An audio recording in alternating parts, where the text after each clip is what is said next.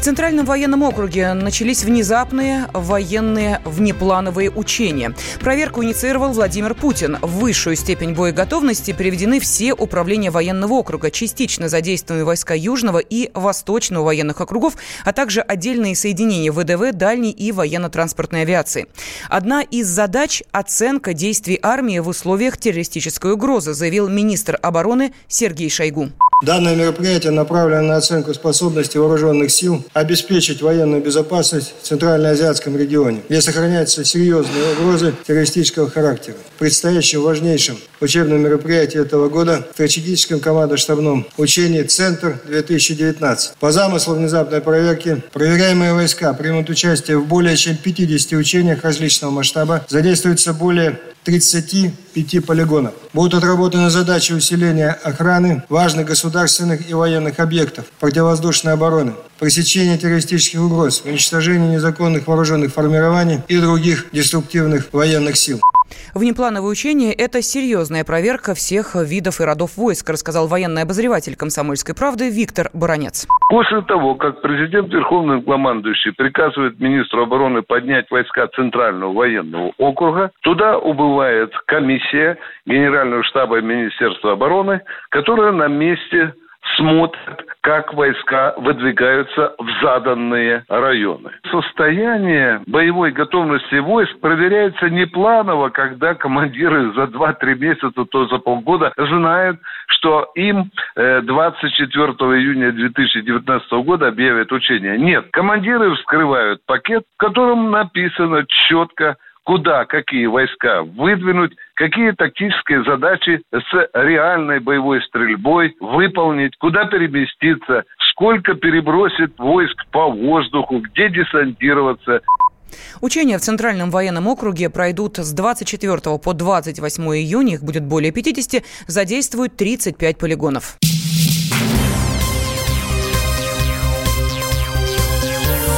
Темы дня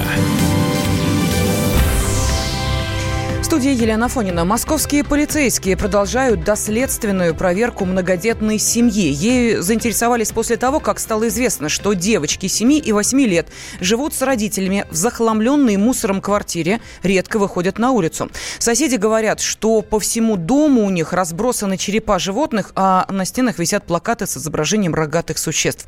На прямой связи со студией специальный корреспондент «Комсомольской правды» Александр Рогоза. Саша, здравствуй. Что известно об этой семье?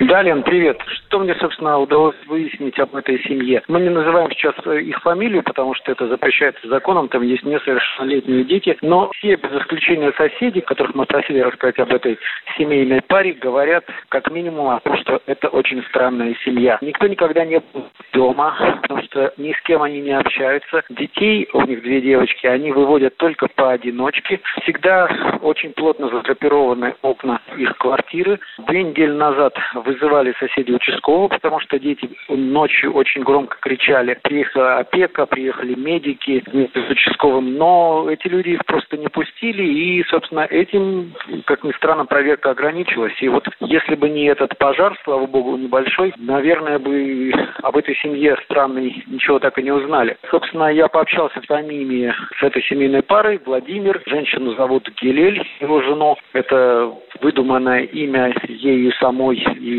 паспорт, собственно, на имя уже получат. Они себя сами называют э, свободными художниками, при том, что э, полицейских, которые зашли к ним в квартиру, насторожило обилие различных предметов какого-то оккультного толка, черепа животных, свечи, изображения рогатых существ. Гелель показывала нам свои некоторые картины, там тоже довольно странного содержания, например, на них очень часто встречается граф Драк, с красными напитками. Но это ничего не доказывает, и тем не менее поведение самих вот этих мужчин и женщин очень странно. Например, один из соседей рассказал, что когда начался пожар и пошел дым, он попытался вытащить детей. Он знал, что в квартире дети, попытался вытащить этих детей на улицу, чтобы они не дышали дымом, но родители на отказались выпускать детей из одномиллионной квартиры. И вот, собственно, давайте послушаем, что сказал Владимир, как он объяснил свои действия.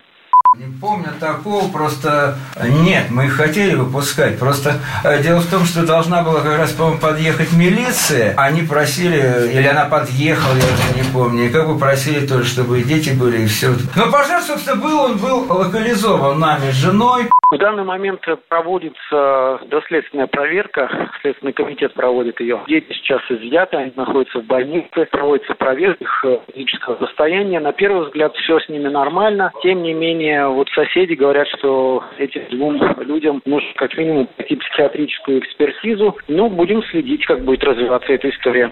Лена. Спасибо. С нами на связи был специальный корреспондент «Комсомольской правды» Александр Рогоза.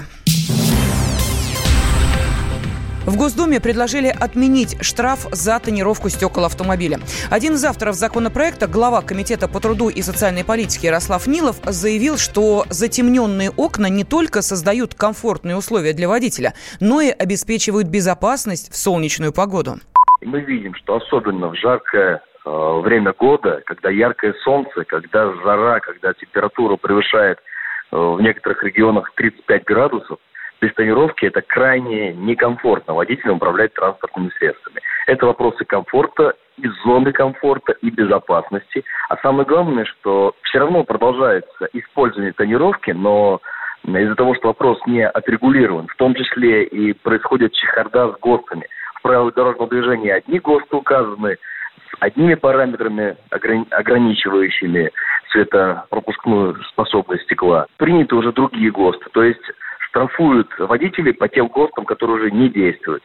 Мы изучили практику развитых стран. Мы понимаем, что данный вопрос а, необходимо прежде всего отрегулировать на уровне исполнительной власти, введя соответствующие изменения в нормативно-правовые акты. Минимальную тонировку э, допустить. Например, 30% цветопропускная способность боковых передних стекол. И мы категорически не согласны с тем злоупотреблением, которое позволяют сотрудники полиции, когда предлагают э, арестовывать водителей до 15 суток, якобы за то, что они не захотели сорвать тонировку и не выполнили законное требование сотрудника полиции. Это незаконное требование сотрудника полиции.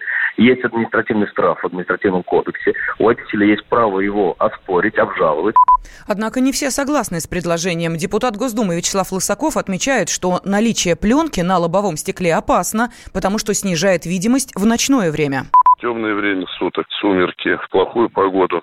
Видимость дороги для водителя такого автомобиля, она, конечно, недостаточна для того, чтобы езда была безопасной для всех участников дорожного движения. А отменить штрафы за неправильную тренировку мы не можем, как предлагают коллеги из ЛДПР, потому что существует технический регламент, он не отменен, он работает. Вот если кто-то хочет сделать правила по тренировке более мягкими, необходимо сначала добиться изменения этого технического регламента, а также правил дорожного движения. Кстати, могу сказать, что даже в такой жаркой стране, как э, Объединенные Арабские Эмираты, предусмотрен штраф за неправильную тренировку. Сейчас по ГОСТу передние и боковые стекла должны пропускать не менее 70% света, а лобовое не меньше 75%. Нарушителям грозит штраф в размере 500 рублей. Мужчина и женщина. На каждый вопрос свое мнение. Говори, говори, что ты? Почему именно сейчас? Они в 14-м, когда начали Донецк и Луганск долбать так, что пух и перья летели. Так ты сейчас-то ему зачем этот вопрос задаешь? Я задаю вопрос. Тихо. Чш. Накал страстей на радио «Комсомольская правда». Семейный подряд Норкиных в поисках истины. По будням в 9 вечера. Просто о сложном в программе «Простыми словами». Да я не Америку открываю. Я, я не понимаю, когда этот беспредел закончится. Не знаю.